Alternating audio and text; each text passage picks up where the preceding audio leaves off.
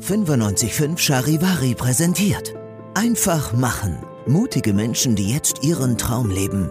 Der Podcast mit Susanne Brückner. Herzlich willkommen zu einer neuen Podcast-Folge, Mensch. Und heute Puh, wird's intensiv und geht's ganz schön tief. Also ich hatte bei diesem Gespräch wirklich immer wieder Gänsehaut, weil wir über ein Thema gesprochen haben, was so wichtig ist, aber vor dem sich viele Menschen scheuen. Es geht in dieser Folge um das Thema Sterben und um das Thema Tod. Und ich habe über dieses Thema mit Sabine Sponer gesprochen. Sabine hat in ihrem Leben schon häufiger äh, mit dem Tod zu tun gehabt, beziehungsweise wurde mit dem Tod konfrontiert. Sie selbst hatte bereits drei Nahtoderfahrungen. Ihr Verlobter ist im Alter von damals 32 von einem Tag auf dem anderen gestorben und sie hat das erlebt, was, glaube ich, für jedes Elternteil, also ich will mir das gar nicht vorstellen, wirklich das Schlimmste ist, was du erleben kannst. Ihr Sohn Felix ist im Alter von 13 urplötzlich verstorben und ich spreche mit Sabine über diese ganzen Schicksalsschläge, darüber, wie sie gelernt hat, damit umzugehen, was Trauern eigentlich bedeutet und ja, was viele von uns auch falsch machen beim Trauern und was Sabine selbst auch jahrelang falsch gemacht hat. Und mittlerweile hilft Sabine auch anderen Menschen bei der Trauerbewältigung, weil sie selber sagt, hey, ich weiß, was es mit einem macht, wenn man diese Trauer die ganze Zeit über Jahre und Jahrzehnte einfach nur runterdrückt und wegdrückt. Es funktioniert nämlich einfach nicht. Was mich besonders bewegt hat, Sabine sagt auch in diesem Gespräch, hey, ich habe diese ganze Trauer zugelassen, ich habe mich dieser Trauer gestellt und ich kann sagen, es geht mir aktuell so gut wie noch nie in meinem Leben. Und ich wünsche dir jetzt ganz viel Spaß bei diesem Gespräch. Es hat wirklich meine Sicht auf das Trauern, auf den Tod nochmal verändert. Und ich hoffe, du kannst ganz viel für dich auch daraus mitnehmen. Hallo Sabine, schön, dass du da bist. Hallo, hi. Ja, Sabine, ich habe mich natürlich auf dieses Gespräch vorbereitet, weil es ja auch ein sehr ähm, ein Thema ist, vor dem viele Angst haben oder ja, was teilweise auch ein Tabuthema ist. Und mir ist aufgefallen, als ich mich mit deiner Lebensgeschichte beschäftigt habe, ähm, du hast dir das Leben ganz schön vollgepackt mit Herausforderungen. Ja, ich habe gedacht, ich mache mal ganz viel auf einmal. Ja, also ich habe gelesen, dein Verlobter ist damals plötzlich verstorben. Ja, das war so Sekundentod, wie man so, so sagt. Von einer See ohne irgendwelche Vorzeichen. Ohne Vorzeichen, der war 32, der war beim Fußball als Zuschauer dabei und hat sich unwohl gefühlt und ist dann auch sofort ins Krankenhaus gekommen und ist auf dieser Liege einfach umgefallen und war weg. Also sie haben lang reanimiert, aber es war nichts mehr zu machen. Mhm. Dann ähm, hattest du selbst auch schon äh, drei Nahtoderfahrungen. Also ja. du hast immer wieder eigentlich die Konfrontation mit dem Tod gehabt. Was war so die einprägsamste Nahtoderfahrung und was ist da genau passiert? Ähm, das war bei der Geburt meiner Tochter. Da war ich 22 und ja, ich habe ähm, im Vorfeld gespürt, dass irgendwas nicht stimmt. Ich war bei zwei Ärzten, ich habe gesagt, irgendwas passt hier nicht. Ich habe das Gefühl, ich krieg das Kind nicht aus mir raus, aber ich wurde nur ausgelacht von wegen gebärfreudiges Becken und so, was aber natürlich nichts mit den inneren Knochen zu tun hat.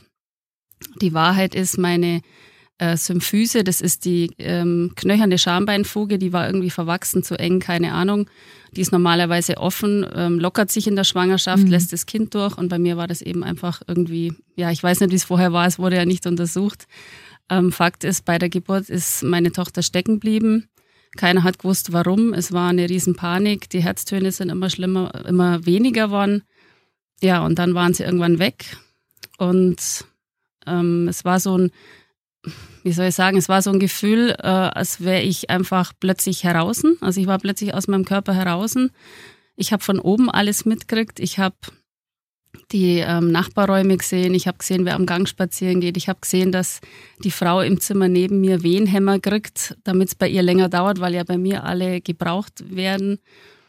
Ja, und dann war plötzlich meine Tochter da. Also ich wusste noch nicht, dass ich eine Tochter krieg, aber ich habe es dann einfach gewusst. Und das okay. war so dieses, also entweder kommst also du Also die, die war dann da als Seele oder die war dann, ist dann rausgekommen? Nee, ich habe sie, ich hab sie gefühlt als mhm. Seele, ich habe ihre Präsenz gefühlt und irgendwie haben wir uns unterhalten, also nicht jetzt äh, mit Stimme und so, aber es war so dieser, dieses Gespräch, entweder kommst du mit mir ins Leben oder ich bleib bei dir. Mhm. Wobei mir die zweite Variante natürlich besser gefallen hätte, weil es war ein unglaublich schönes Gefühl, mhm. aus diesem engen Körper raus zu sein, aus diesem schmerzgeplagten Körper, der da unten gelegen ist.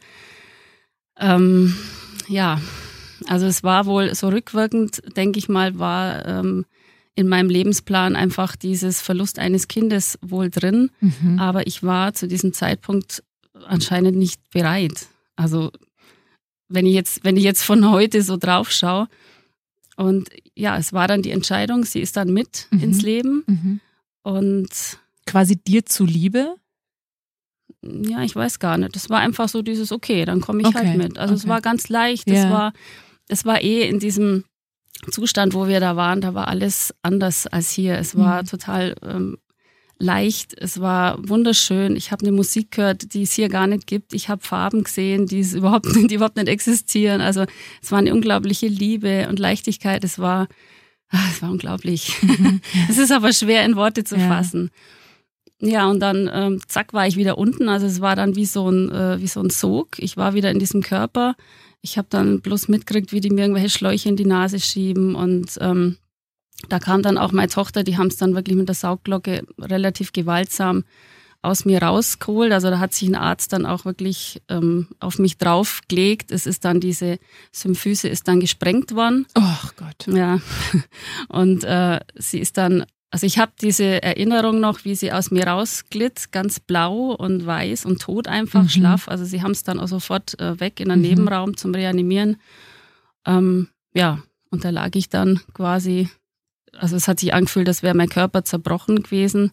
War ja auch irgendwie so. Ja, und dann sind wir gemeinsam in dieses Leben gestartet. Und ja, vielleicht war es dann einfach so, dass dann später mein Sohn äh, gekommen ist, um mir dieses Thema Verlust eines Kindes nochmal, ähm, noch, mir nochmal die Möglichkeit zu geben, ja, das Thema anzupacken. Hm. Mir fällt gerade auf, wir sind jetzt bei Minute fünf oder so und sind jetzt schon so tief im Thema drinnen. ähm, du hast es gerade selber gesagt, denn ähm, dein Sohn kam, Felix, und du hast ja das erlebt, was, glaube ich, für jedes Elternteil so das Schlimmste ist, was man erleben kann. Dein Sohn ist mit 13 auch ganz plötzlich ohne jegliche Vorzeichen gestorben. Ja, genau. Das war jetzt vor vier Jahren. Ähm, heute denke ich, es hat wirklich alles so sein müssen, weil es war auch dieser Kinderwunsch, der kam gefühlt von außen. Mhm. Also das war nicht so aus meinem Inneren raus, dass ich gesagt habe, ich möchte noch ein Kind. Es war wirklich, als wäre er neben mir gestanden, hätte gesagt, so klopf, klopf, ähm, bitte, ich möchte zu mhm. dir. Und es war so stark, also ich, ich, mhm. kam da gar nicht dagegen an. Ich, ich musste dieses mhm. Kind kriegen. Also es mhm. war wirklich ähm, interessant, so im Rückblick. Du hast den schon gespürt, so dass er schon ja, da ist. Genau. Und ja, er war völlig gesund mhm. und ähm, er war schon ein besonderes Kind, also er hat ähm, viel meditiert, ist ja auch sehr untypisch mit 13. Er hat seine Schutzengel gesehen, er hat auch die Engel von anderen Menschen gesehen, er konnte auch die Namen dann empfangen von diesen Engeln, also er war da sehr, ähm, ja, er war sehr weise. Er hat mhm. auch manchmal so Sachen gesagt, wo ich gedacht habe, ähm, ja, woher weiß der das alles? Also sehr interessant. Es war auch so ein Satz immer von ihm, oh Mama, diese diese Welt hier, das ist wie so ein Kindergarten. Mhm. Also er hat so viel durchschaut, er hat immer die ganzen Zusammenhänge. Ähm, ja, er war einfach sehr weit. Mhm. Auf der anderen Seite aber auch wieder sehr normal, kindlich. Ähm, also es war so ein ganz interessanter Mix. Wie, wie kam er im Leben zurecht? Also ich meine, als 13-Jähriger meditieren, hat er, hat er Freunde gehabt oder war er eher so ein Außenseiter wegen seinen speziellen Interessen? Ja, er hat sich schon oft schwer getan. Er konnte aber ganz gut äh, switchen, sage ich jetzt mal. Mhm. Also er hat bei uns daheim, konnte er so diese Spiritualität leben, also vor allem mit mir und auch mit meinem Mann. Und ähm, also mit, mein, mit seinem Stiefpapa mhm. und mit seinem leiblichen Papa hat er so, oder auch die Familie von seinem leiblichen Papa, mit denen hat er so gemenschelt, sage ich mhm. immer. So dieses, mhm. dieses Normale hat er da mhm. gelebt. Da war er einfach so dieses normale Menschenkind und hat da so die Sachen gehabt und bei uns, mit uns hat er eben, ja, andere Sachen gemacht. Ja. Ähm, wusste dein Sohn, äh, weil du hast gesagt, er war weise, der konnte seine Engel sehen, die Engel von anderen Menschen. Wusste er, dass er nicht so lange auf dieser Erde bleiben wird? Ähm, also gesagt hat er da jetzt eigentlich nichts. Er hat nur immer gesagt, er möchte auf keinen Fall, dass äh, von seiner Familie jemand vor ihm stirbt. Also das war immer seine größte Angst. Also sogar der Hund. Mhm. Das war immer, das hat ihm, hat ihm echt Angst gemacht, dass jemand vor ihm geht und dass er diesen Trauerweg gehen muss. Mhm. Also das mhm. war ihm immer, ja, das war immer so das Thema. äh, er will das nicht. Er will, dass alle da bleiben und wenn dann wäre er lieber der Erste, aber ich habe natürlich immer gesagt, du bist der Jüngste in unserer Familie, also du wirst mit Sicherheit nicht der Erste sein. Und der mhm. Hund, der war damals äh, 16, der ist mit 17 dann gegangen, ein Jahr mhm. nach ihm. Und er hat gesagt, nicht mal der Hund darf vor ihm gehen. Also das mhm. war schon. Ja, und er ist dann als erster gegangen von euch allen ja, am genau. 2. Dezember. Ja. Und auch komplett ohne Vorzeichen. Ja, also er hat einen kleinen Infekt gehabt. Ich war mit ihm beim Arzt. Der hat gesagt, mach dir keine Sorgen. Das hat, hat gerade jedes mhm. Kind. Es war Ende November. Er hat einfach ein bisschen ja, Schnupfennase gehabt. Mehr war da nicht. Also er hat ganz normal Appetit gehabt. Er hat kein Fieber gehabt. Ihm ging's gut. Er war fit und er hat sich dann gefreut, wie der Arzt gesagt hat, bleib halt einmal eine Woche daheim, ruhst dich aus. Weil ich habe da schon ein bisschen so Thema mit, ähm, mit Infekten, die man verschleppt weil ähm, meine Tochter mal Herzmuskelentzündung gehabt hat durch so eine Geschichte mhm. und ich mhm. Angst gehabt habe, sie zu verlieren. Mhm. Mhm. War auch fast so, also es war wirklich mit Notarzt und allem drumherum. Und ja, dann durfte er die Woche daheim bleiben und wir haben in dieser letzten Woche, also wir wussten ja nicht, dass es die letzte ist, aber wir haben äh, so eine intensive Zeit gehabt wie nie zuvor. Also es war, wir haben ganz tolle Gespräche gehabt, wir haben ganz viel gekuschelt, geschmust. Also er war eh der der extremste Kuschler, Schmuser dieser mhm. Welt. Und ähm, ja, wir haben, wie gesagt, er hat ganz tolle Meditationen. Er hat das auch von sich aus gemacht und hat mir dann mit leuchtenden Augen erzählt, wo er überall war, was es da für tolle Pflanzen gibt und Tiere und also wirklich, ähm, ja, wir waren allein im Kino, äh, wir waren zu zweit da drin gesessen, da war kein anderer Mensch, wir waren beim Essen. Also wir haben eine richtig tolle letzte Woche gehabt. Mhm. Natürlich ohne dem Wissen, dass es die letzte Woche ist, aber es war, ähm, es blieb nichts unausgesprochen. Mhm. Also wir haben auch tiefe mhm. Gespräche geführt. Also es war wirklich spannend, auch wieder rückblickend gesehen. Mhm. Ja, und an dem Abend, wo es passiert ist, waren wir nicht da. Also wir waren übers Wochenende weg. Ich habe damals ein Interview gegeben zu diesem, ja, zu meinem mein Verlobter, der damals verstorben ist. Und äh, sein Vater, also mein Ex-Mann, war auch unterwegs mit seiner Freundin. Und er hat da auch ein bisschen dafür gesorgt, weil es war unter der Woche und normalerweise sind wir unter der Woche nie weg gewesen. Mhm. Aber er hat, er hat uns angerufen, Mama, Papa, darf ich noch bei der Oma bleiben? Und wir haben dann gesagt, ja, wenn das okay ist für alle, dann darfst du das natürlich gern. Also es war so, als hätte er dafür gesorgt, dass wir alle nicht da sind. Mhm. Das war schon auch spannend. Ja, und er war, hat einen ganz normalen Tag gehabt, er hat noch gegessen, sein Freund war noch da zum, zum Lernen, die haben miteinander Hausaufgaben gemacht. Und dann ähm, abends hat er bloß zu seiner Oma gesagt, Oma, irgendwie geht's mir heute nicht gut. Und sie hatten dann den Arm genommen und er hat sich angelehnt, hat die Augen zugemacht und das war's. Also ganz komisch. Unfassbar. Und hat man rausfinden können, woran er letztendlich dann gestorben ist? Also es kam dann natürlich äh, Polizei und alles mhm. und ähm, sie haben uns aber die Obduktion freigestellt ähm, und wir waren alle sofort, also wir mussten da gar nicht drüber sprechen. Wir waren sofort einig, wir wollen das nicht. Wir mhm. wollen nicht, dass an seinem Körper jetzt noch rumgeschnitten mhm. wird, wenn wir die Wahl haben. Es ändert ja nichts. Ja, ja. Deswegen wissen wir nicht wirklich, also es ist nicht wirklich geklärt, ob es irgendein Infekt war oder irgendein angeborener Herzfehler, mhm. weil er hat ja nie was gehabt. Mhm. Er war ja mhm. wirklich immer gesund. Ja. Du hast vorhin gesagt, dass du dieses Verlust eines Kindes irgendwie, ja, Teil von, von deinem Lebensplan äh, anscheinend ist. War dir das schon bewusst, bevor dein Sohn gestorben ist? Also war das dir schon bewusst, nachdem deine Tochter fast gestorben wäre bei der Geburt oder kam das erst wirklich danach, die Erkenntnis? Das kam jetzt erst die letzten vier Jahre. Mhm. Also ich habe mich schon immer mit dem Tod befasst. Ich fand es schon immer sehr spannend, auch als Kind. Ich habe als Kind ein paar so komische Erlebnisse gehabt, wo ich im Bett war und nicht aufwachen konnte und dann plötzlich neben meiner Mutter in der Küche war, aber eigentlich im Bett lag mhm. und dann irgendwann realisiert habe, äh, die Mama sieht mich gar nicht. Also es war, es war so ein bisschen beängstigend, aber auch spannend. Also mhm. meine Schwester ist dann irgendwie an meinen Körper gestoßen und dann war ich wieder da oben in meinem Körper und konnte auch wieder aufwachen.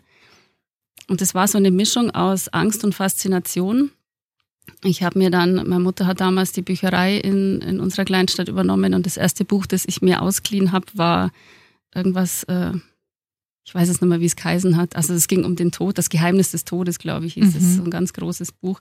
Und ich habe das verschlungen. Also ich fand das Thema schon immer spannend, hatte aber natürlich Angst davor. Mhm. Ja. Jetzt, ähm, um mal kurz vorzugreifen, du hast ja auch diese, also du hattest ja viele Begegnungen mit dem Tod, eben sei es der Tod deines Verlobten, deine eigenen Nahtoderfahrungen, Verlust von Felix. Ähm, du hast es aber geschafft, diesen Schmerz ja zu transformieren und hilfst ja jetzt auch andere Menschen dabei. Ähm, Trau Trauer zu verarbeiten, ja, weil das bei uns einfach so ein Tabuthema äh, ist. Aber bevor wir darüber sprechen, ähm, die Frage, die sich da mir als Mama aufdrängt und ich glaube auch vielen anderen Eltern, wie äh, klingt jetzt klingt jetzt blöd, aber wie ging es dir nach dem Tod und wie hast du es geschafft, weiterzumachen nach dem Tod von Felix? Also ich habe ähm, ich muss dazu sagen, ich habe vorher mit einer medialen Ausbildung angefangen also ich habe ähm, 2012 oder 2011 war es, glaube ich, habe ich die zweite Krebsdiagnose bekommen. Also die erste war Gebärmutterhalskrebs. Ich wurde operiert. Ich habe das überhaupt nicht ernst genommen. Mhm. Dann kam Hattest du da keine Angst bei der ersten Diagnose? Nicht wirklich. Mhm. Ich war damals in so einer Workaholic-Phase. Ich war so der typische Verdrängungsmensch. Ich habe ganz viel weggeschoben und habe gedacht, naja, die schneiden da jetzt ein Stück weg und dann passt es schon. Und ja, die Seele lässt sich halt dann immer mal wieder was anderes einfallen, habe dann die zweite Diagnose gekriegt und die war wirklich knallhart. Also da hat es dann geheißen, sie haben noch ein halbes Jahr zu leben, so wie es momentan aussieht. Okay. Und ich habe die, ähm, diese Diagnose am Telefon erfahren an einem Freitag. Also das heißt, ich war das ganze Wochenende dann damit erstmal allein. Ich war furchtbar sauer auf den Arzt. Heute weiß ich, es war genau richtig, mhm. weil ich habe mich an diesem Wochenende ähm, ertappt, dabei, dass ich mich selbst betrüge in meinem ganzen Leben, dass ich ganz viele Verdrängungstaktiken fahre. Also ich bin mir so auf die Schliche gekommen mhm. und habe dann durch dieses Erlebnis angefangen, mich auf den Weg zu machen mit der Frage, wer bin ich eigentlich, was mache ich hier, was ist eigentlich der Sinn hinter all dem und wieso passieren mir diese Sachen. Also ja, habe ganz viel an mir gearbeitet, habe mich reflektiert, war ganz viel in Seminaren unterwegs und habe dann nachdem wir in der Palmblatt-Bibliothek auf Bali waren und die mir gesagt haben, ich hätte da mediale Fähigkeiten, ich sollte doch eine mediale Ausbildung machen, habe ich das dann gemacht. Und das war rückwirkend ähm, ganz, ganz großes Geschenk, weil durch diese Ausbildung habe ich natürlich ganz viel gelernt. Für, für alle, die nicht wissen, was man da genau lernt, also ja. man trainiert die medialen Sinne. Also vielleicht kannst du es äh, mal kurz erklären, genau, was, was, du da genau. gelernt also hast. Also wir haben ja alle Verbindung ähm, zum Jenseits oder wie man es nennen mag. Und äh, die Kinder sind da ja noch sehr offen. Also wenn man kleine Kinder befragt, dann kommen ganz spannende Antworten. Und je älter wir werden, desto mehr verstopfen diese Kanäle durch die ganzen äußeren Einflüsse, Erziehung, Prägungen, Glaubenssätze und so weiter. Und in dieser Ausbildung haben wir einfach gelernt, das wieder zu öffnen, diese Zugänge, das einfach auch zuzulassen, keine Ängste zu haben. Und ähm, ja, das hat ein Jenseitsmedium gemacht. Und die war dann natürlich auch ab dem ersten Tag an unserer Seite. Es war mhm. natürlich auch ein Riesenglück. Also die hat Felix schon ähm, quasi bei sich gehabt, bevor sie wusste, dass er gegangen ist. Also sie hat da schon erste Botschaften überbracht am ersten Tag. Mhm. Also das war ganz, ganz super wertvoll für uns. Und dadurch, dass wir so offen waren, also mein Mann hat das alles mitgemacht, diese Ausbildung. Und dadurch, dass wir so offen waren, hat der Felix natürlich leichteres Spiel gehabt, zu uns durchzudringen. Also er hat von Anfang an ganz, ganz viele Zeichen geschickt. Ich habe jetzt auch ein Buch drüber geschrieben, Felix fantastische Zeichen, weil es war, es war unglaublich. Also er hat da wirklich so ein Feuerwerk abgefackelt und er wollte und will immer noch, ja, mittlerweile sind wir ja überzeugt, aber er wollte einfach beweisen seiner ganzen Familie, dass er noch da ist. Mhm. Was waren das für Zeichen? Ach, es ist wie, wie ein bunter Blumenstrauß. Also es ist, es ist auch ganz spannend, weil jeder in unserer Familie kriegt andere Zeichen, die er am besten empfangen kann. Also mein Papa zum Beispiel hat ähm, ganz tolle Visionen gehabt. Er hat ihn plötzlich vor sich gesehen. Mein ähm, Ex-Mann kriegt ganz viel mit Zahlen. Also er kriegt ständig das Geburtsdatum oder diese so Doppeluhrzeiten. Also ja, bei uns hat die Elektronik ganz viel gemacht. Also wir haben zum Beispiel Licht, eine Lichterkette gehabt an seinem Grab. Die ist zwei Jahre später noch angewiesen, obwohl die Batterien schon lang heraus waren. Trotzdem leuchtet das Ding immer wieder. Mhm. Ich habe Situationen gehabt, da bin ich nachts spazieren gegangen, da ist irgendwo ein Licht angegangen und ich habe dann mit ihm gesprochen, habe wirklich, es, es gibt es gibt's auf Video sogar, ich habe zu ihm gesagt, Felix, wenn du das bist, bitte blink zweimal mit diesem Licht und es hat tatsächlich zweimal mhm. geblinkt und mhm. Ich habe dann auch weiter mit ihm gesprochen und immer war dieses Ja für, also einmal blinken für Nein, zweimal für Ja und so. Ähm, es sind in Vitrinen Lichter an und ausgegangen, wo mein Ex-Mann zum Beispiel einen Elektriker geholt hat und gesagt hat, du schau mal, was mit der Vitrine los ist. Die, das Licht blinkt die ganze Zeit. Und er hat zu ihm gesagt, du, das kann gar nicht sein, die ist gar nicht am Stromkreislauf äh, angeschlossen. Also das, das mhm. kann eigentlich nicht sein. Mhm.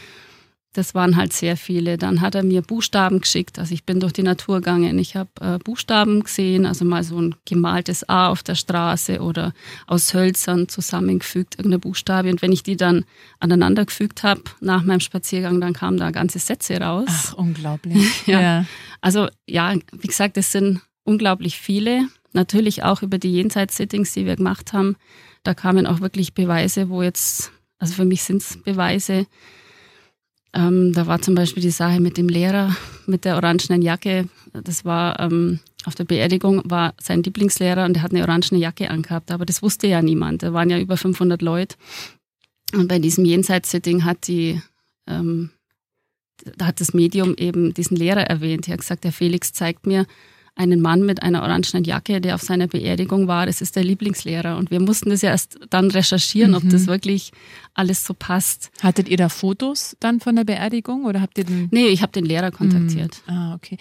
Also ich glaube total an sowas. Ja. Es gibt Menschen, die glauben nicht an sowas. Wie gehst ja. du mit Menschen um, die sagen, naja gut, ich, ich sehe auch mal Buchstaben oder bei mir flackert vielleicht auch mal das Licht. Das kann ja auch einfach Zufall sein deswegen habe ich das Buch geschrieben, einfach um äh, die Leute ein bisschen zu sensibilisieren, was denn alles möglich ist. Weil ich glaube, dass der Felix einfach alles, was es so gibt, also das, was ich jetzt gerade erzählt habe, sind ja vielleicht fünf Prozent. Also es ist unglaublich viel und ganz viele Menschen wissen es einfach nicht. Mhm. Die sagen dann, ja, wie der Opa gestorben ist, ist die Uhr stehen geblieben, genau zum Todeszeitpunkt. Ja, für mich ist das ein Zeichen. Wieso soll die Uhr genau da stehen bleiben? Oder ich, ich, kann, ich kann auch Berührungen spüren. Ich kann äh, mich bewusst in den Zustand versetzen, wo ich sage, Felix, komm mir ein bisschen näher und dann spüre ich seine Energie. Und dann sage ich, geh wieder weg und dann spüre ich auch, dass er wieder weggeht. Mhm. Ähm, ja, das versuche ich eben auch in meinen Seminaren den, den trauernden Menschen zu zeigen. Und es hat bis jetzt auch immer geklappt. War das für dich, ähm, also direkt nach dem Tod, so klang es jetzt gerade, ihr wart bei diesem Jenseitsmedium, ihr habt immer wieder Zeichen bekommen. Hat das die Trauerphase auch auf eine gewisse Art und Weise leichter gemacht? Ja, natürlich. Also das macht es natürlich leichter. Aber ich habe natürlich auch festgestellt, ähm, das Wichtige in der Trauer ist, dass man die Trauer lebt. Also in dem Moment, wo man verdrängt, ist es einfach nur ein Vertagen. Also was ich gelernt habe in den ganzen Jahren meines Lebens jetzt hier, man muss oder man sollte alle Gefühle, auch die guten natürlich, einfach leben. Mhm. Also jedes Gefühl hat eine Daseinsberechtigung und ich kann Gefühle nur erlösen oder ähm, auflösen, transformieren, wenn ich sie durchlebe. Und ich habe halt zum Beispiel angefangen, einfach alle Gefühle zuzulassen und nicht mehr zu bewerten. Also für mich ist die Trauer nichts Schlechtes mehr. Mhm. Es ist mhm. einfach was, was dazugehört. Und wenn ich eine traurige Phase habe, dann gehe ich da durch und dann geht's mir auch wieder besser. Also mir geht's von meinem Gesamtzustand äh, heute tatsächlich besser als je in meinem Leben zuvor. Obwohl ich natürlich super traurig bin und ich würde alles geben, wenn, wenn ich mein Kind wieder hätte, natürlich. Also es ist nicht so, dass ich glücklich bin, weil mein Kind gestorben ist. Also das darf man ja. nicht falsch verstehen. Ja. Aber es ist einfach so, die Sicht aufs Leben hat sich komplett verändert, weil ich nicht mehr bewerte. Mhm. Weil die Trauer einfach nichts Schlimmes mehr für mich ist. Du hilfst ja mittlerweile auch anderen Menschen bei der Trauerarbeit und das ist ja genau, also auch im, im, im Westen, sage ich mal, in Europa, aber auch in Deutschland, ist ja der Tod nach wie vor ein ganz großes Tabuthema. Also es kennen wir ja. alle, jemand stirbt äh, irgend, von, von einem Freund, die Eltern sterben und dann traut sich keiner mit dem Freund mal drüber zu sprechen oder zu sagen, hey, wie geht's dir denn jetzt eigentlich mittlerweile? Man weiß gar nicht genau, wie man damit umgeht. Da ist so, das ist so ganz tabu behaftet.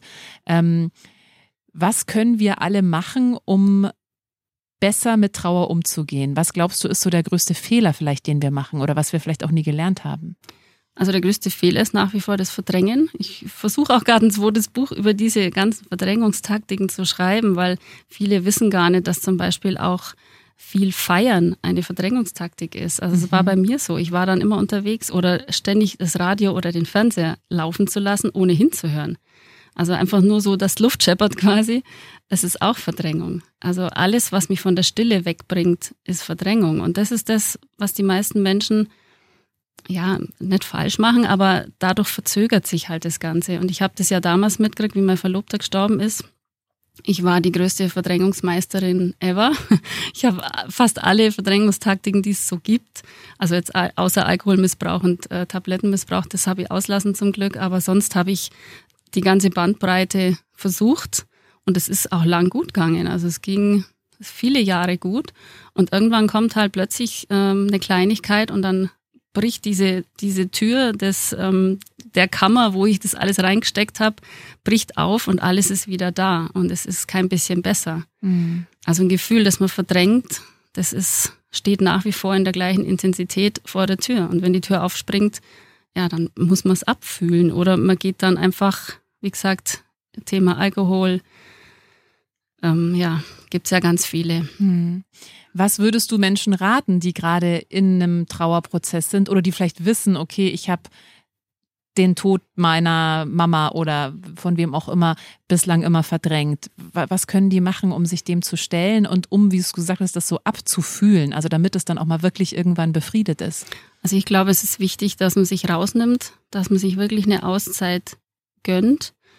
Ähm, es wird einen auch jeder Arzt dafür krank schreiben tatsächlich. Ähm, bei mir war es so, bei mir kam dann die Corona-Zeit. Ich bin Fotografin, ich durfte ja dann auch gar nicht mehr arbeiten. Das kam mir irgendwo zugute. Ähm, ich war ein ganzes Jahr daheim und ich war ein ganzes Jahr nur mit dieser Trauer beschäftigt. Ich habe eigentlich nichts anderes gemacht, außer natürlich kochen und so, so ein bisschen Alltagszeug. Aber ich habe in diesem Jahr, ich war auch fast allein. Also mein Mann ist damals noch gependelt, der war unter der Woche nicht da. Und in der Zeit ist auch ein Hund zu mir gekommen, der mir auch sehr geholfen hat weil dadurch musste ich in die Natur. Also ich war wirklich ähm, ich und meine Trauer. Mhm. Und das ist einfach wichtig. Also das kann man auch nach zehn Jahren noch machen, wenn man merkt, oh Mist, da ist jetzt irgendwas, ich habe das nicht verarbeitet. Und das muss auch kein ganzes Jahr sein, um Gottes Willen. Aber einfach, dass man sagt, ich nehme mir jetzt die Zeit für mich, für meine Trauer, für meinen Verstorbenen und dann die Natur. Es hat mir auch ganz viel geholfen, einfach raus in die Natur. Ich war ganz viel auf einsamen Pfaden, sage ich jetzt mal, unterwegs. Ich habe äh, mit dem Felix gesprochen, auch mit dem Tom, mit meinem Verlobten. Ich habe mir die zwei oft rechts und links einfach hergedacht und habe mit denen diskutiert und gesprochen, weil da war ja niemand im Wald irgendwo. Und das hat mir ganz viel gebracht, ob die jetzt wirklich da waren, die Seelen oder nicht. Das war in dem Moment gar nicht wichtig, aber einfach dieses das, was mich bedrückt und belastet, einfach loswerden. Und da muss man nicht unbedingt jemanden haben, der einem zuhört. Also das geht auch mit sich selber. Hattest du irgendwann an einem gewissen Punkt mal Angst, dass du aus dieser Trauer nicht mehr rausfindest? Ähm, beim Felix jetzt nicht. Also es war beim, ähm, beim Tom eben, wo das nach so vielen Jahren kam, das hat mir schon Angst gemacht, wie ich gemerkt habe, diese Trauer ist nach wie vor genauso groß wie am Anfang oh je, ich muss das jetzt alles irgendwie abarbeiten. Das kam mir so schwer mhm. vor und, und immer nach jedem Tief habe ich gedacht, oh Gott, jetzt ist wieder was weg. Und dann kam das nächste Tief und das hat sich wieder so intensiv angefühlt. Also da habe ich schon oft gedacht, ja, wie lang geht denn das? Wie, wie tief ist denn dieses Tal oder dieser Eisberg hier unten? Wie groß ist der noch? Ähm, ja, aber ich habe mich halt dann auch bewusst wieder rausgezogen. Also man muss da wirklich sehr auf sich selber achten, wenn man merkt, okay, jetzt jetzt falle ich so tief. Ähm, also ich habe immer gesagt, ich habe mir immer so eine Leiter, so gedanklich eine Leiter in mein Loch gestellt, um wieder zurückzufinden. Mhm. Also einfach so ein Anker, wo ich weiß, okay, ich muss jetzt bloß was kochen zum Beispiel, dann, dann bin ich wieder raus aus diesem Strudel oder ich muss bloß spazieren gehen oder ich rufe die Mama an oder ja, da gibt es tausend verschiedene Möglichkeiten oder ich schaue mir eine bestimmte Sendung im Fernsehen an, einfach das ist zwar auch irgendwo Ablenkung, aber es ist dann bewusst. Und dann ist es in Ordnung, weil dass man einfach wieder ja in diese in diese Bewusstheit geht. Mhm. Jetzt ist die Zeit für die Trauer und jetzt hole ich mich wieder raus und das nächste Mal steige ich wieder ganz bewusst diese Treppen runter oder diese Leiter und stelle jedes Mal fest, okay, die Leiter hat am Anfang zehn Stufen, irgendwann hat sie nur noch neun mhm. und irgendwann hat sie dann noch acht und ja, wird man wird man mit dem mit dem Trauern jemals fertig? Ich glaube nicht. Ich glaube, das ist, also bei mir ist es so, dass die Trauer immer bei mir ist. Die ist, begleitet mich immer. Das wird auch bis zum Schluss so sein. Ich glaube, vor allem, wenn es um ein Kind geht, es ist einfach ein Teil von mir. Und das wird immer bei mir sein, aber ich bewerte es nicht mehr. Für mich ist das mhm. nichts Schlimmes. Das ist einfach jetzt ein Teil von mir. Und ich äh, versuche auch immer die Geschenke daraus zu sehen. Also ich bin einfach ein Optimist durch und durch zum Glück. Also es rettet mich wirklich. Und ich sage mir immer, ja, für mich ist das Geschenk zum Beispiel, dass ich Gefühle sehr viel intensiver leben und spüren und fühlen kann wie früher. Also auch die positiven. Und das ist natürlich schön. Also die negativen, klar, die tun weh. Aber wenn ich dann ein Glücksgefühl habe, dann ist es so viel stärker als früher. Weil wenn ich ähm, Gefühle verdränge, ich kann nicht nur schlechte Gefühle verdrängen, es werden alle Gefühle verdrängt. Und das ist halt schade, man wird da mhm. so stumpf. Mhm. Also ich kenne das aus dieser Zeit des Verdrängens.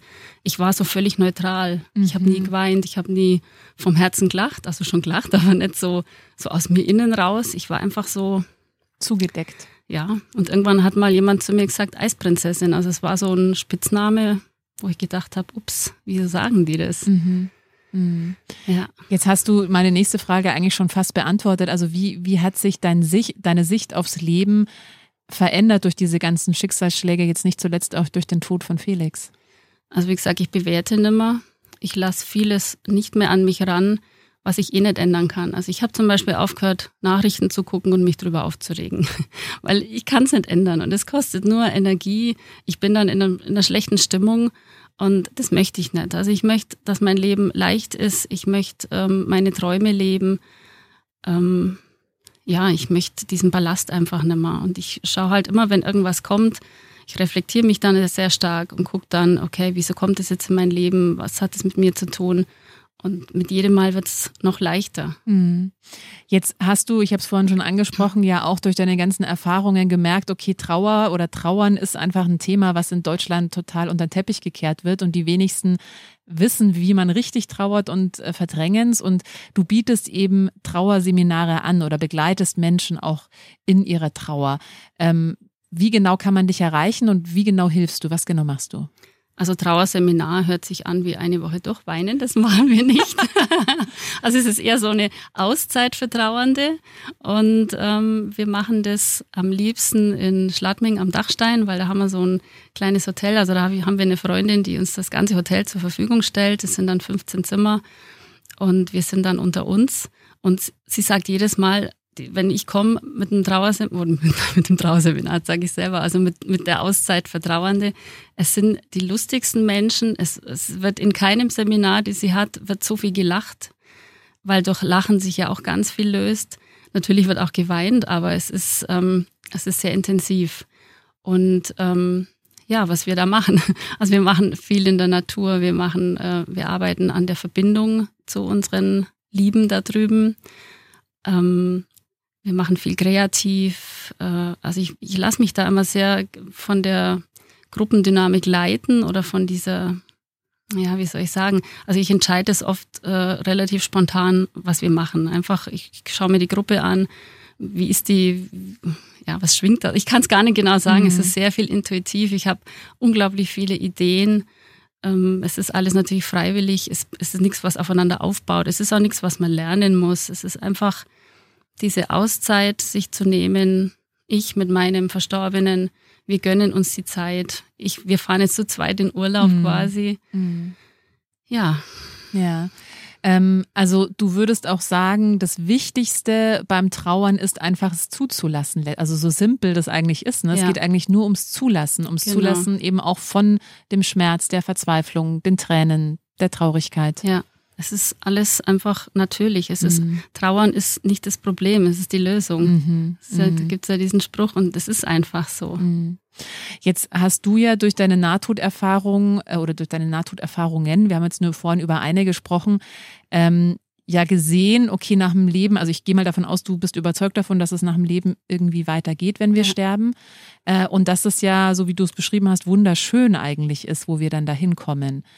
Hilft das auch, weil du weißt, dass Felix jetzt an einem wunderschönen Ort ist? Ja, natürlich. Mhm. Also es ist, äh, wie gesagt, wie, wie der Tom damals gestorben ist, da war ich noch so in diesem, ja, wenn man tot ist, ist, ist da ist da nichts, da ist man tot. Mhm. Und ich weiß noch, er ist an Silvester beerdigt worden, es war Schneefall, es war eiskalt und ich stand mit meiner Freundin am Friedhof, völligst verzweifelt.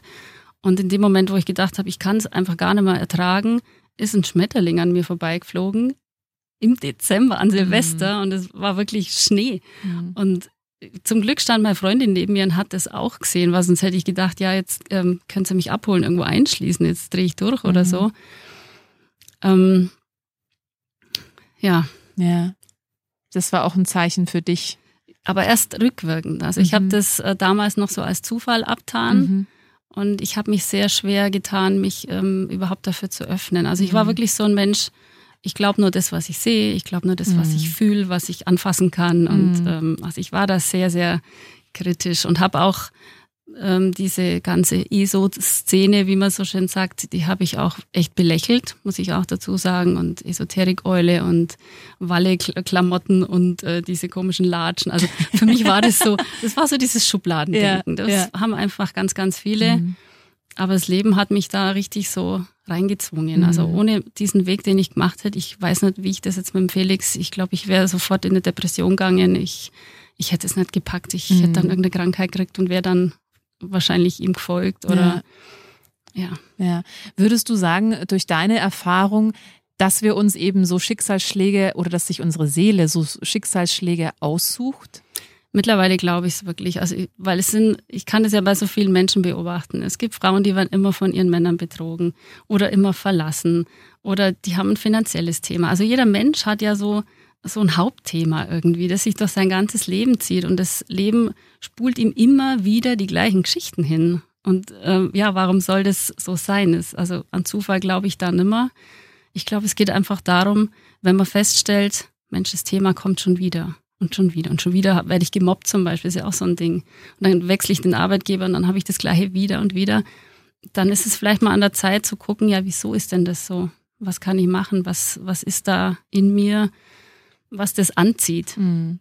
Da können wir eigentlich gleich nochmal einen kompletten neuen Podcast genau zu diesem Thema aufnehmen.